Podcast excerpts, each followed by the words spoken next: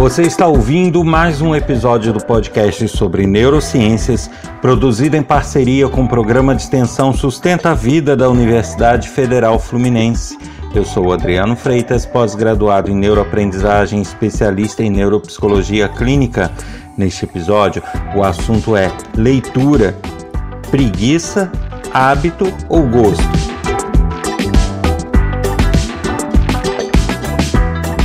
Como todos já sabem, o endereço do meu site é www.adrianofreitas.com e nele tem trechos de aula, palestra, materiais diversos sobre as neurociências e também fala dos meus projetos, cursos gratuitos que eu disponibilizo de vez em quando. Então não deixe de visitar o meu site, te aguardo lá. E convido todos, como sempre, a participarem desse podcast, enviando dúvidas, elogios, sugestões, críticas, trocas de informação diversas. Isso pode ser feito através do e-mail podcast@sustenta-vida.com ou pelo WhatsApp código 22 99222 1003. Aguardo vocês.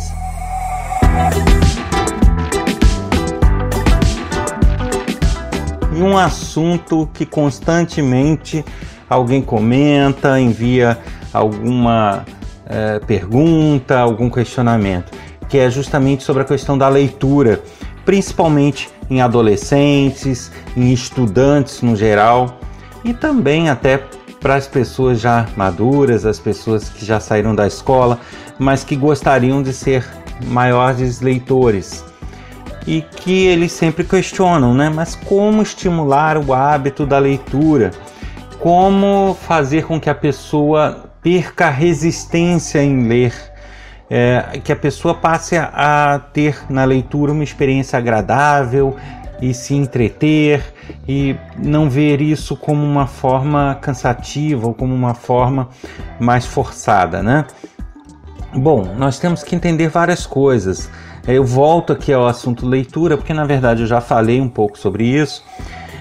E mais tratando especificamente dessa resistência que se tem à leitura. Bom, é, vamos entender como o nosso cérebro funciona. É, a gente tem que entender, em primeiro momento, né, que a leitura ela faz uso e exige que várias estruturas do cérebro funcionem de forma simultânea. Ou seja, ler, compreender o texto, pensar sobre esse texto, isso não é de fato um trabalho pequeno para o nosso cérebro. Uh, a gente precisa movimentar ele muito, a gente precisa de muitas estruturas funcionando e muitas regiões do cérebro envolvidas nesse processo de assimilação e de leitura e de compreensão. Por que, que eu digo isso?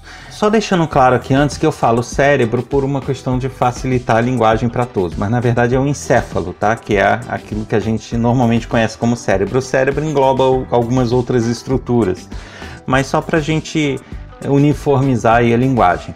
Mas a gente precisa entender que quando a gente lê, a gente precisa utilizar regiões, recrutar áreas que são específicas de linguagem, que fazem com que a gente consiga converter os símbolos que a gente está vendo, que são é, os textos, em linguagem, em sons, para daí a gente compreender esses sons, né, esses fonemas e, e dar um sentido a esses símbolos que estão escritos.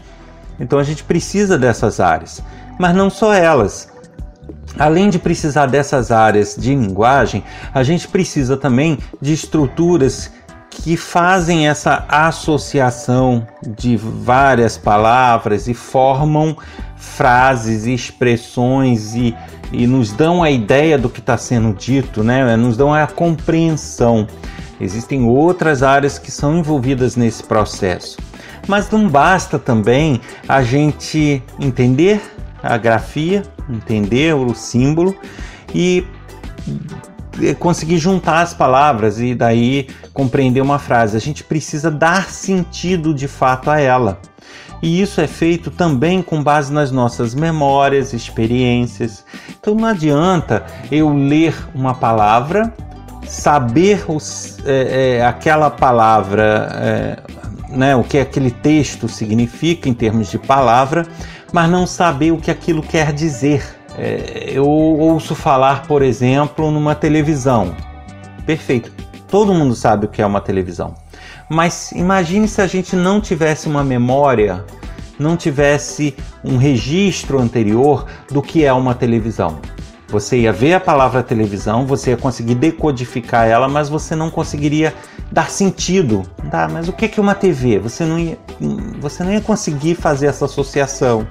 Então a gente tem outras áreas envolvidas que vão, com base nisso que a gente está interpretando e lendo do texto, é, vai buscar no nosso banco de memórias, no banco de experiências, o que, que vai dar sentido aquilo ali que a gente leu. E aí a gente vai fazendo imagens mentais disso que a gente está lendo. Então, quando a gente vê uma descrição de uma cena, de um ambiente, de uma paisagem, a gente, na verdade, a gente monta essa cena na nossa cabeça, né? Então quem, quem é um leitor aí, quem já leu livros e tal, já deve ter percebido que você remonta o que está sendo descrito internamente. É, e aí se envolve outras estruturas, porque a gente precisa entender que a gente não consegue avaliar situações, a gente não consegue emitir opinião, a gente não consegue avaliar o contexto se a gente não tiver uma reprodução desse contexto dentro da nossa cabeça. Então, só de ouvir falar tal coisa, a gente não consegue avaliar essa coisa. Por isso que a gente mentalmente reconstrói a cena, a gente reconstrói a situação para daí fazer essa análise. Porque aí, com base no, no, no cenário e, e, em tudo que ele reconstruiu né, é, dentro do nosso cérebro, é que ele vai conseguir olhar para isso que ele reconstruiu e, e fazer a análise e tirar as conclusões. Então, é todo um processo complexo desde a decodificação do símbolo até a gente ter essa remontagem das coisas. E tirando isso, aí a gente divide o tipo de leitura, né? Tem aquela leitura mais técnica e a leitura de romance, fantasia, ficção. A leitura mais técnica, elas ainda nos exigem que a gente, com base nisso que a gente leu, que a gente remontou, que a gente faça uma análise crítica, que a gente adicione novos conhecimentos no nosso banco de memórias, que a gente associe coisas que a gente já aprendeu e complemente com aquilo que a gente está lendo. Então é todo um trabalho envolvido. Já os romances, as fantasias, a gente também tem esse trabalho de associar, de aprender novas coisas. Mas a gente tem um trabalho de remontagem dessas cenas mais minucioso eu preciso, com base na descrição, saber como estava o sol naquela paisagem, como estava a vegetação. Então, é, a, nossa, a nossa mente ela começa a buscar coisas que muitas vezes não estão descritas naquele texto para fazer a complementação. Porque se eu tenho um texto que fala que ah, durante o pôr do sol, no entardecer, é, João e Maria andaram de mãos dadas na beira da praia. Ok, é uma descrição, só que não é suficiente para nossa mente montar todo esse cenário. Porque saber que é pôr do sol, saber que é beira de praia e saber que tem João e Maria andando ali de mão dada, não nos dá o detalhe de quão grande é essa praia, de se, ela é, se o mar está é, tá muito perto da orla onde eles estão andando, se está longe, ou seja, detalhes mesmo. Né? Se está um dia chuvoso, se não está. Então, ele além de analisar e remontar com base no que ele está lendo, ele precisa ainda complementar para nos dar essa visão mais perfeita, mais completa. Não vou dizer perfeita, mas pelo menos mais completa. Então, mais trabalho. Então vocês percebem o que está envolvendo e eu estou descrevendo aqui de uma forma bem simplificada. Isso significa então dizer que é trabalhoso ler.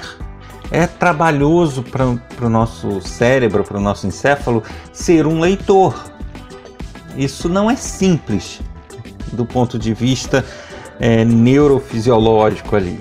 Porém, a gente tem que também ver o outro lado, né? Porque tudo que dá trabalho o nosso cérebro, a nossa mente, ele, ela tenta descartar. Então, por isso que a gente inicialmente costuma ter uma resistência forte à leitura. porque dá um trabalho fenomenal.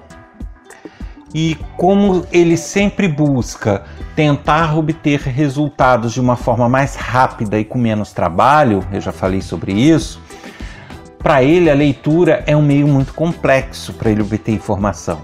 Então, se eu tiver uma leitura e ao mesmo tempo tiver um videozinho rápido de internet, a minha tendência vai ser toda para o videozinho rápido de internet porque é o que dá menos trabalho, é o que é mais cômodo. Então meu cérebro ele vai me empurrar a assistir o vídeo e, e ter uma resistência muito forte à leitura.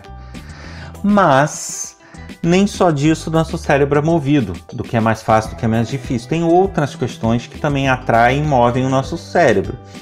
Uma delas é o prazer, é a satisfação, é o entretenimento, é a diversão, é a distração. E isso com as escolhas corretas, a leitura nos proporciona e muito.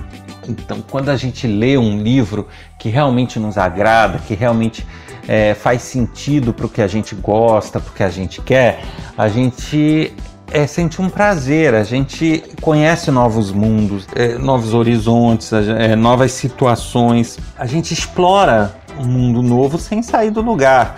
E essa exploração de coisas novas é muito atrativo para o nosso cérebro.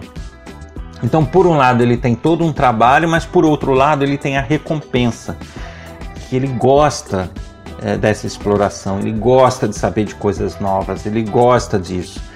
Aí é que está o segredo da coisa. A gente pode não conseguir inicialmente ter um prazer muito grande por essa resistência ao trabalho, mas por outro lado, ele vai ter essa satisfação quando ele fizer boas leituras. Aí entra o terceiro elemento, que aí pode jogar a nosso favor.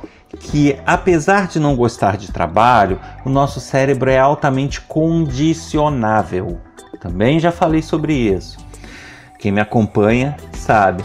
Ele é condicionável. Isso significa que você facilmente cria hábitos então, mesmo sendo um hábito mais complexo, um hábito que dá mais trabalho, mas ele é capaz de criar esse hábito, é, essa repetição de fazer determinada coisa. E esse hábito, essa repetição, ela acaba virando uma coisa mais automática para ele. E, dá, e, e ele consegue amenizar o trabalho que isso dá. Isso significa que a leitura, apesar de trabalhosa, ela pode se transformar num hábito, num costume para o cérebro, onde ele faz boa parte dessa, desse trabalho dele de uma forma automática. E aí tira um pouco dessa carga de ser trabalhoso demais, e aí ele perde essa resistência. Então, se ele perde a resistência, porém ele está ganhando em satisfação, em prazer, em, em, em diversão, obviamente isso vai se tornar um hábito saudável e vai trazer muito proveito para a vida de todo mundo. Perceberam qual é o segredo? Então seria enfrentar um pouco é, é esse trabalho, esse, essa resistência em ler, buscar algo que seja agradável e fazer através dessa leitura agradável, tornar essa leitura um hábito. E aí eu entro com um conceito que é o que muitos educadores e até pais de estudantes questionam muitas vezes e que me faz lembrar do falecido professor Pierre, Pierre Luigi Piazzi. Me faz lembrar porque ele batia muito nessa tecla, mas eu concordo plenamente, que é o seguinte: você não pode criar o hábito usando algo que não faz parte do dia a dia e que é totalmente estranho e que você nem sabe se aquela pessoa gosta. Você não vai criar um hábito, você vai criar ainda mais resistência. Porque o nosso cérebro vai falar: "Poxa, eu estou tendo todo esse trabalho para não ter satisfação nenhuma, para não ter prazer nenhum, para não ter retorno nenhum disso". Aí que a resistência aumenta. O que, que eu estou querendo dizer com isso? É que, pelo menos, não sei como está agora, né, nas escolas, mas na minha época, você começava a ler, eles te tacavam Machado de Assis, por exemplo. Eu estou querendo dizer que Machado de Assis é ruim? De forma nenhuma. É, é uma, são belas obras. Mas nós temos que entender que para um jovem, para um adolescente que está acostumado com internet, que está acostumado, não no meu caso não tinha internet na época, mas hoje em dia, está acostumado com internet, com videozinho rápido, com piadinhas, com isso, com aquilo, com memes. Aí de repente você entra com Machado de Assis e quer criar um hábito nele, você não vai conseguir. Você não vai conseguir, não é assim que se cultiva o hábito da leitura. Você tem que começar esse hábito com coisas que são agradáveis e prazerosas para a pessoa. E a partir daí, a partir da obtenção da implantação desse hábito de leitura, você começar a sugerir e abrir esse leque para que ele abra a mente e passe a gostar de outras coisas. Então, eu estou querendo dizer que um jovem, por exemplo, que gosta de, sei lá, gosta de funk, não adianta dar Machado de Assis, ele não vai gostar. Né? Ele, além dessa resistência à leitura que o cérebro naturalmente vai ter, ele ainda vai ter a resistência disso não estar levando a algo que ele goste. Então, qual é a ideia? Você buscar biografias de funkeiros, é, livros ou revistas que, que remetam ao estilo de música que ele gosta, ao estilo de movimento cultural que ele gosta, e daí incentivar ele por aí, por esse tipo de leitura. Porque o cérebro dele vai ter a resistência à leitura, mas ele vai ter a satisfação de encontrar informações e coisas novas sobre aquilo que agradam a ele. Perceberam? A partir daí, com a repetição disso e a conversão disso num hábito, aí sim ele estará pronto a abrir a mente, buscar novas experiências. E aí eu sou capaz de afirmar que não se consegue criar um hábito de leitura de uma forma uniformizada. Fica difícil você pegar uma turma de escola, por exemplo, e aplicar o mesmo livro para todo mundo e você querer incentivar a leitura em todos. Você não vai, porque uns vão se agradar da história, do tipo de universo que aquele livro traz e outros não vão se agradar. Percebem a complexidade? Então a leitura ela é fantástica, é um ótimo estimulante para o cérebro, tem todos aqueles benefícios que se fala de trazer cultura, de trazer novos conhecimentos, de entreter, de porém uh, para que o hábito seja cultivado e implantado, isso é uma coisa muito pessoal. Cada pessoa tem que encarar de uma forma, com seu estilo, com, as, com seus materiais, e a partir disso a, a implantação do, desse hábito ocorre, e aí a pessoa pode buscar novos conhecimentos e novos horizontes. Lógico que, uma vez com o hábito da leitura, entra um outro elemento que eu ainda não falei, que é o querer, a vontade. Né? Na verdade, esse elemento é aquilo que eu sempre falo: nada, ninguém consegue ser ajudado se não quiser, ninguém consegue ser curado de uma doença se não quiser. Então, tudo parte do nosso querer.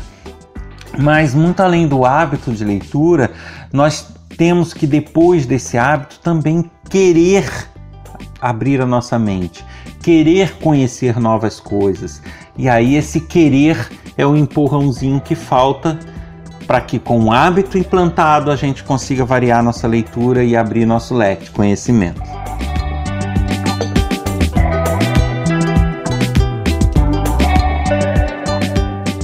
Você ouviu mais um episódio do podcast sobre neurociências, produzido em parceria com o programa de extensão Sustenta a Vida da Universidade Federal Fluminense. Eu sou Adriano Freitas, pós-graduado em neuroaprendizagem, especialista em neuropsicologia clínica escreve pra gente, dê sua sugestão, sua dicas, fale de sua experiência, troque informações, critique. Isso pode ser feito pelo e-mail podcast@sustenta-vida.com ou pelo WhatsApp código 22 1003. Eu espero vocês aqui nesse mesmo canal na próxima semana, hein? Até lá.